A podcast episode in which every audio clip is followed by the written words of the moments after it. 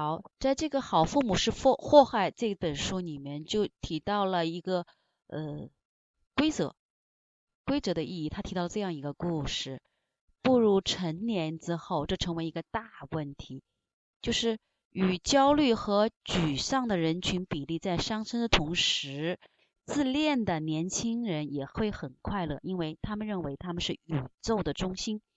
父母就像个仆人。开车带他们参加各种活动，满足他们的每一个愿望。父母不断地告诉孩子，他们是多么特别，多么有才华，这给他们一种错觉，仿佛与其他人相比，他们简直卓尔不群。他们不是自我感觉良好，而是比所有人感觉都好。这实际上我们在说的一个呃，挫折教育的两另外一个极端，就是认为，嗯，我们要赏识教育，要赞许。称赞孩子会到达另一个极端，就是所有的都好。这步入成年以后，这些成为他们的一个大问题。那些自命不凡的人会与周围的人格格不入，他们不知道如何在团队里合作，不知道如何面对限制。在办公室里，他们希望时刻得到新奇的刺激，因为他们的世界总是充满各种活动。他们不喜欢老板说他们的工作尚需改进。如果没有得到源源不断的褒奖，他们会丧失安全感。他们成长于这样一种文化中，凡参与者皆获奖杯。当你参加真正的比赛或工作时，就发觉很可笑，没有意义。谁会看到一场没有赢家和输家的比赛呢？特别是像类似于 NBA 或者是我们的 CBA 这样的比赛，呃，包括我们最近的恒大的足球赛，我相信大家都没有看到没有赢家和输家，大家平局的比赛。可能对于那些球迷来说没什么意义，对吧？当某些人工作成效卓绝时，难道所有人都应该同工同酬吗？他们在一个泡泡里长大，出来了这个泡泡，来到现实世界时就会感到迷茫和无助。那些问题总是被他人解决，那孩子们相信他们自己并不知道如何解决。他们没错，他们确实不知道怎么解决问题。呃，其中有一个少年足球队的教教练，投资家通话说，少年足球队的一条规则是不计比分。他当时就感觉十分荒唐，因为这个足球投资足球教练的投资家说，他自身的运动员经历弥足珍贵，因为他们不得不应对失利。所以我想要是不计比分的话，孩子们都会变成娇气包。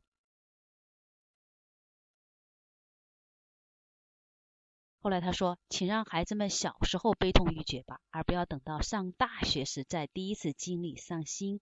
拜托拜托，让那些少年足球队员们在足球场上经历多次伤心。再说了，教练不计比分，孩子们自己也在计算呢，那怎么能保护他们？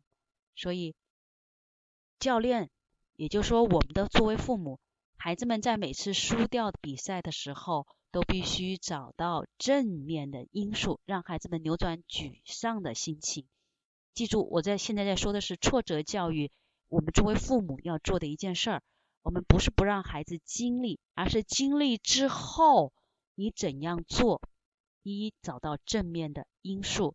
就像我们在专业课，我们刚刚上完的专业课里面，王伟老师说到的，问题不是问题，其实是恭喜各位。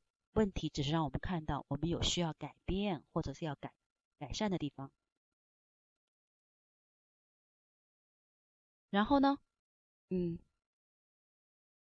让孩子们扭转扭转了沮丧的心情，呃，不要损伤他们的自我评价系统。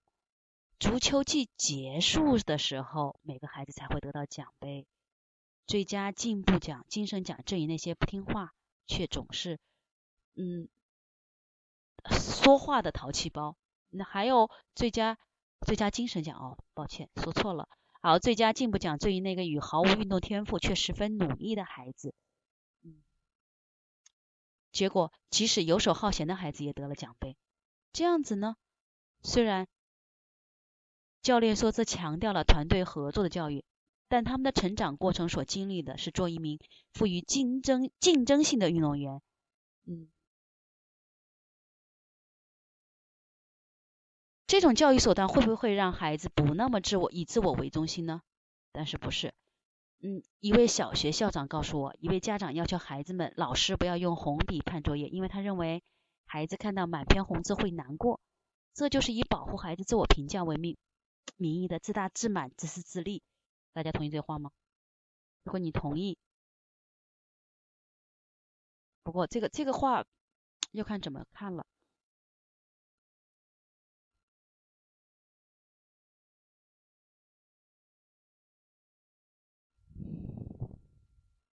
孩子们说，现在的孩子要么是有学习障碍的，要么是有天才，要么是两者兼具，没有平庸之辈。大家大家认为吗？因为从一九八零年开始做心理测试时，这个心理学家就发觉，他很害怕告诉家长他们的孩子有学习障碍。但是呢，现在哪怕是我自己也经历过这种情况，就是现在孩子们宁可相信他们的孩子有学习障障碍，以便解释孩子们不够卓越的表现。也不愿意相信孩子本身资质普通，因为我们现在有一个有一个呃极端，就是要么认为自己的孩子天资卓越，要么认为自己的孩子有很多很多的学习障碍，就贴上一些标签。目的是在哪里？起码我自己，我因为我自己的孩子也经历过，我曾经把他贴上标签，就是阅读障碍。但是我发觉，如果我们在做沙龙，也发觉，当你注意这个标签的时候，你实际上看不到孩子的正向资源。但是自我评价在很大的系统中无法预示将来一个人会多满足。嗯，特别是自我评价，这个我们要说自我评价的目的，实际上是要说你挫折教育的度和如何来把握。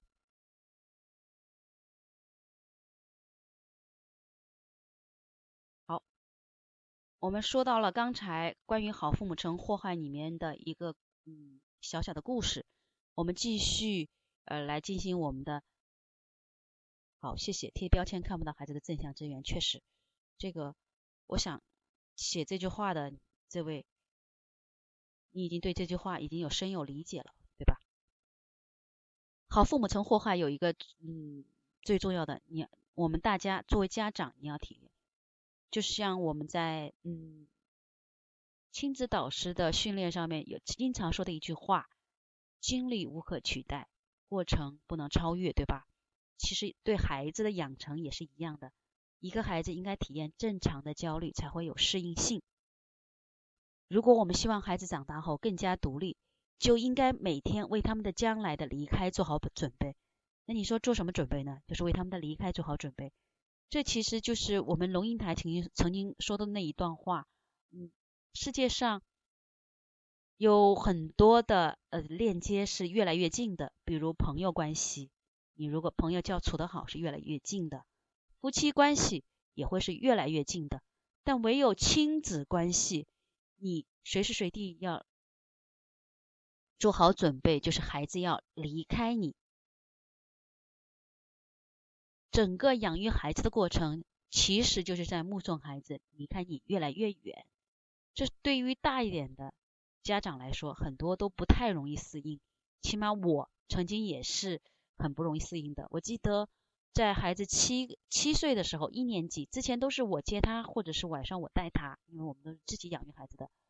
七岁多的时候，呃，有一个同班同学的，因为我有事儿，当时家里其他人也有事儿。当时是请同班同学的一个妈妈去接我们家自己孩子的，然后孩子晚上回来很开心，说妈妈，我很呃我我高兴，我今天跟谁谁那个呃刘一峰玩的很开心，我一点都没想你。你要知道，孩子是很高兴的在跟你说一件事儿，但是我记得我当时的体会是，我有点失落，因为孩子在不再那么需要你了，就是不像幼儿时代那么那么样的需要你了。就像我们说的，呃，我们说让孩子体验嗯适当的挫折的时候，实际上给孩子是做心理上的免疫力。你得让孩子接触病原体，不然身体不知道如何应对进攻。就是有一些小小的挫折，你必须得让孩子去体验一下。这个小小的挫折如何体验？这可能是常常我一说完这个，很多家长就有很多问号，然后甚至。呃，很着急的家长就会说，哎，方老师，我们家这个体验合不合适？那个那体验合不合适？很有意思的地方就是在这里。其实我们的父母的焦虑，就是我们还是会说到那个焦虑那一节说到的，呃，父母的焦虑之下潜藏的一种信仰，那就是我们做对了，孩子不仅会成为成长快乐的大人，而且会成为让我们快乐的成年人。大家同意吗？如果你觉得这个这个不是观念了，这是大家的感受，感受后面一层层潜藏的情绪，而不仅仅只是，就像我们说的，恐惧下面会有更多的情绪，而焦虑之下，情绪也会有很多很多种。就像我们上一呃讲对上两次的课程里面讲到关于焦虑的时候，也是这样的。如果我们做对了，我孩子不仅会成长为快乐的大人。也而且会成为让我们快乐的成年人，但是这是真的吗？有哪一个父母，如果你们觉得你都做对了，对孩子非常明白或者了解了啊，如果哪一个做对了，非常了解的，我现在一直在寻找这样的人。我包括最近一次呃沙龙讲座，你也提到了，我问全场当时有接近三十个家长嘛，就问有没有谁说。懂孩子都做对了所有的事情呢？我问了三遍，但是没有一个人举手。如果呃现在你们听到了这个，你觉得你做孩子都做对了，都懂孩子的，请你各位在下面也可以打上一。我很想寻找这样一个完美的人。好的，大家很配合啊，马上打二。对的，因为我要提到这个问题。当你打二的时候，你提到这个问题，发觉真的是我们不太可能都做对，但是我们会有一种感觉，就是我希望孩子全都全都好，我希望他这一辈子都平平安安。特别是当你孩子从嗯那个生出来之后，第一次送到你面前那种可爱的表情的时候，我就记得那真是就恨不得把世界上全部能给的东西都给他。就很焦虑的时候，那个时候就开始焦虑了。什么时候我们能做对了？我想要说这个的目的在哪里呢？就是我们知道，我们希望孩子需呃一定会有未来，所有他我们无法预知的挫折。但是其实是没有呃，刚才说有个人说到了，没有人能完全懂另一个人。其实我们自己我们也不太容易懂得。这个世界上最难的一件事儿，不是别人不能懂你。而是你不能懂你自己。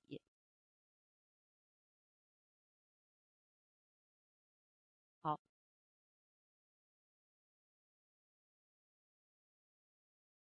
好，我们了解到父母的潜藏的焦虑之下潜藏的信仰的之后，就会发觉孩子不能完完全全、完完全全靠一整一件事情，就是我做对了，孩子就能快乐。我做对了，和孩子快乐没有划等号。好，说完，孩子不可能这辈子都快乐，所以我们一定要知道，你给孩子赏识教育的时候，一定要意识到，其实让孩子经历一些挫折是必然的，是一定需要的。是的，孩子是比我们更有灵性的一代，养育孩子虽然重要，却不可能完全胜过孩子的天性。而且不同的养育方式适用于不同的孩子，大家同意吗？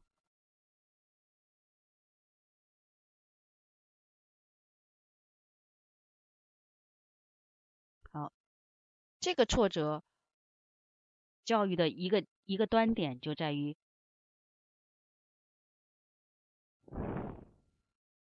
我们在说挫折的一个端点就是，我们认为孩子要给他全部最好的。不要他经历挫折，甚至我真的是甚至，每回说到这里你就很难难过，就碰到就就眼前出现那个孩子，我知你你知道怎么样什么样的孩子吗？爸爸妈妈、爷爷奶奶、外公外婆，全家六口人，还包括一个保姆，全部都是要么是大学老师，要么是中学老师，要么是小学老师，全部哦。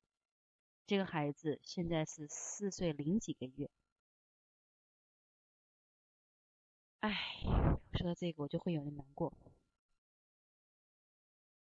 你知道吗？他的，嗯，我上次提到过这个例子，四岁零几个月的孩子，男生，到现在为止，包括去到了所有的，呃，他就是武汉的最比较有名的，因为他们家是教育系统嘛，去到了最有名的，呃，什么幼儿园，他那那个，英呃育才育才幼儿园。因为育才幼儿园、育才中学、小学都很厉害的，在武汉算是比较有名的名校。育才幼儿园的时候就没有办法适应，然后来到了来到了很小的呃会所，一发觉很小的会所的时候，全程陪护，因为会所就可以没像那个呃大的幼儿园那样子要求家长分开的。四岁多了，四岁多才开始上幼儿园。全程陪护到什么程度？奶奶、保姆全程陪护，奶奶坐在旁边指挥。如果这个孩子有什么问题，保姆赶紧上去，比如擦擦嘴啊、弄弄脚啊，什么什么东西的。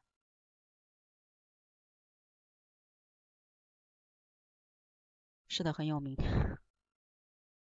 这个孩子现在是四岁七八个月了，算在这里家长的严密看护下。算是没有像在育才幼儿园里面那样子，呃，你送了几天就哭了几天，算是没有这样子。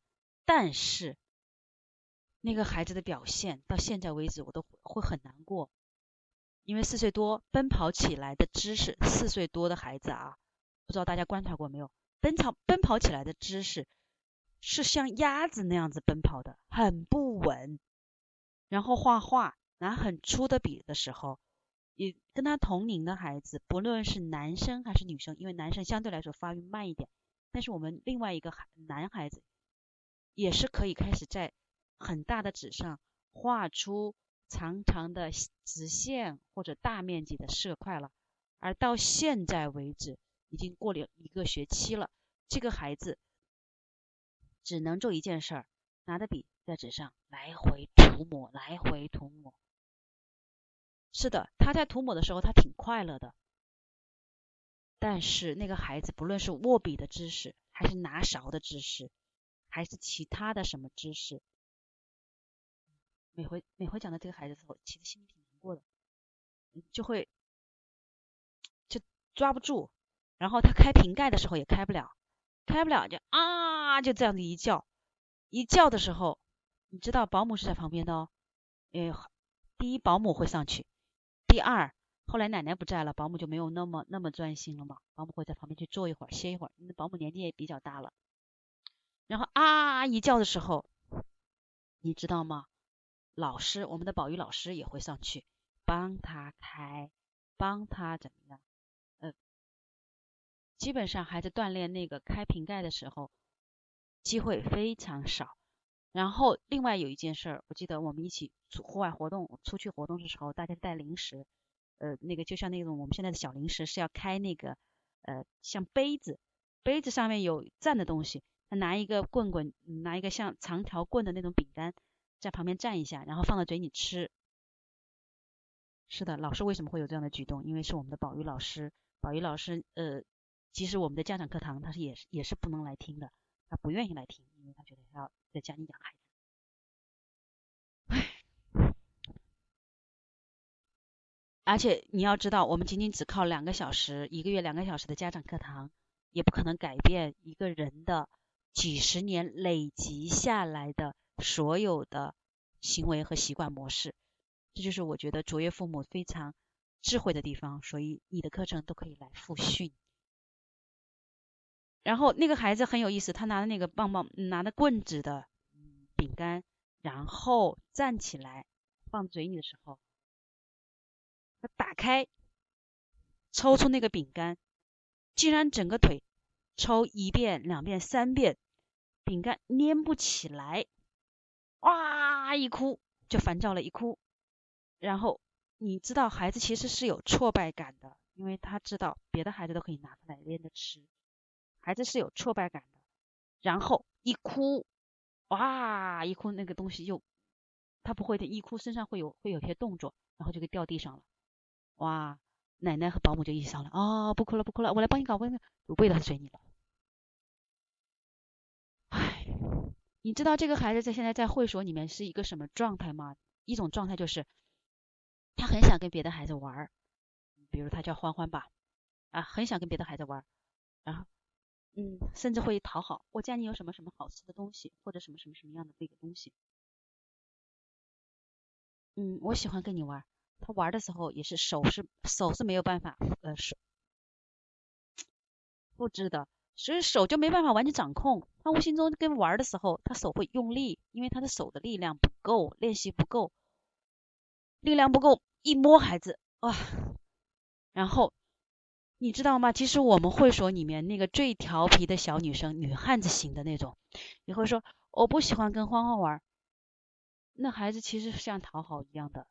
没有没有太多人受他喜欢的，是的，孩子很非常可怜。那到现在为止，他画画的时候，他只能这个学期比上个学期还好一点，他只能画两种颜色，干嘛呢？就在一起打架。然后他一边画一边，哦，这个红色，比如是蓝色，比如是黄色，蓝色、黄色再怎么怎么着，对他的语言表述很好，他甚至会批评。旁边的孩子说：“你这个字都不认识，那个什么都不会。”但是他的动手能力实在是已经相当于被弱化了。我曾经跟园长说过这个话，我就说这个孩子要不跟家长说的话，一定会上学出现各种各样的困难。即使他现在认识了很多字，即使他的说理很有一套，他的说很有一套，但是。不是长大会出现这样的情况，就是现在就出现这种情况。嗯，因为所有的东西都是父母包办代替了，然后奶奶会说一句话，呃，任何的被撞到了或者被怎么样了，奶奶会兴师问罪的去问到对方的家长，然后会说，你这让我怎么跟他妈妈交代呢？他妈妈怎么怎么怎么着的？要知道，妈奶奶其实也没有这个责任，但是她常常会把很多责任。就是我们不知道的很多原因，以为的情况，就变成这样子。这个家庭条件还算是比较好的，他把这个孩子，我我如果有机会，我这倒真很很想跟跟踪一下。但是，呃，我跟园长说过类似的话，说孩子要让他放手或怎么样的。园长也是无奈，说了一句话，就是说，其实越是这样的家长，他自尊心其实超强的，也觉得自己是都是教师家庭嘛。也就会不会把你当回事儿。我们的家长课堂，父母任何一位都没有来出席过，唉，以为自己很懂，说起来真是很难过的。然后我也真的是另外看到一个，这是家庭条件比较好的，我也真是看看到了另外一个家庭条件非常糟糕的，但他们家里有一个条件是什么呢？就是很多亲戚都是没有太多工作的，或者工作非常悠闲的，家里非常穷。他们养了第一个那一代的第一个孩子，这是我亲眼看到的，这是两年前看到的。唉，他怎么样的呢？就是他认为，呃，孩子在地上很脏，因为家里的环境也不好嘛，地上很脏，所以爷爷奶奶、父母那一辈是干一件事儿。包括爸爸妈妈这一辈，就是抱着他们家里亲戚很多，但是都不太有钱，甚甚至很穷，全部抱。说我们家别的条件达不到，但是不让孩子在地上爬，弄脏了手，弄脏了脚，呃，都可以有人抱。别人家是因为只有一个人抱或者怎么样，抱孩子很辛苦的嘛。那我们家不要让孩子接地，不要让他跑，我们就不要说了吧。如果说。孩子，父母折断，折断孩子的翅膀，最后怪怪孩子不会飞，真是这样子，很多太多了，你知道吗？那个孩子我见到的时候是两岁，基基本上没在地上，没在地上爬过。那孩子很长得很瘦弱，然后每回都要喂，呃，就像一个我看到两岁的孩子，就像一个七八个月的孩子在家长怀里。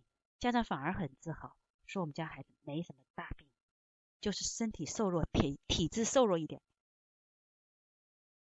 我不知道他后来以后上幼儿园会怎么样子。这是我很久以前的，就是两年前的一个亲眼看到的一个邻居。真为这孩子着急，是啊。现在我在说这个例子的时候，我这已经是第二次还是第三次说这个例子了，我会很难受的。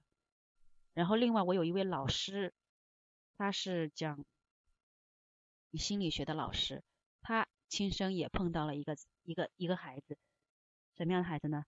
就是也是父母替代包办很多，那孩子跟我们刚开始前面说到那个欢欢是一样的例子，就是孩子到了六岁去上小学的时候，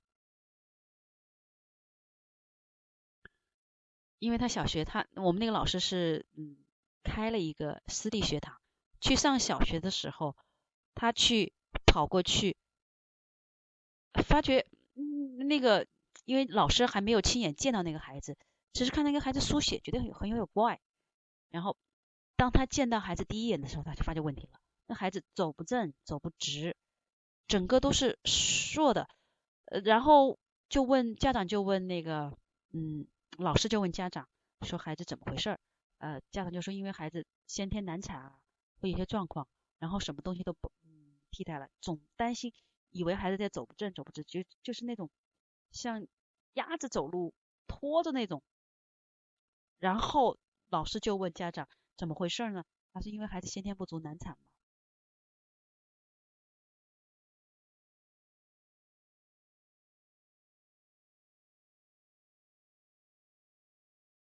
等会儿那个重庆起五七七的这个，我们回头来，呃，我们讲完了这个会有一个专门的时间来答疑。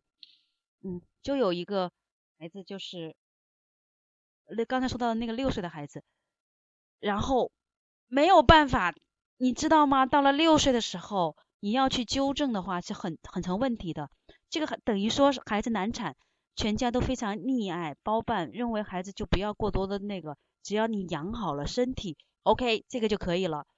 到了六岁的时候，当他第一次见到我们那个私立学堂的老师的时候，才发觉孩子确实有问题。但是私立学堂老师不敢明说，因为看到父母和焦虑的那样子，直接告诉他这个孩子你还是另请高明。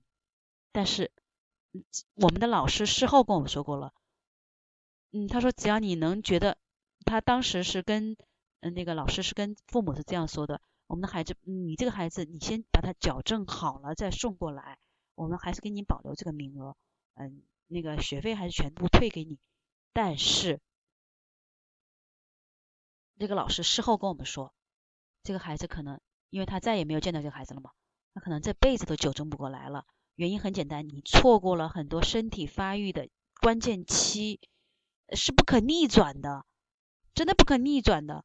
然后你再花十倍、二十倍，甚至一生的力来纠正他，是不可不太可能的事情。就是让他运动都没有运动达到。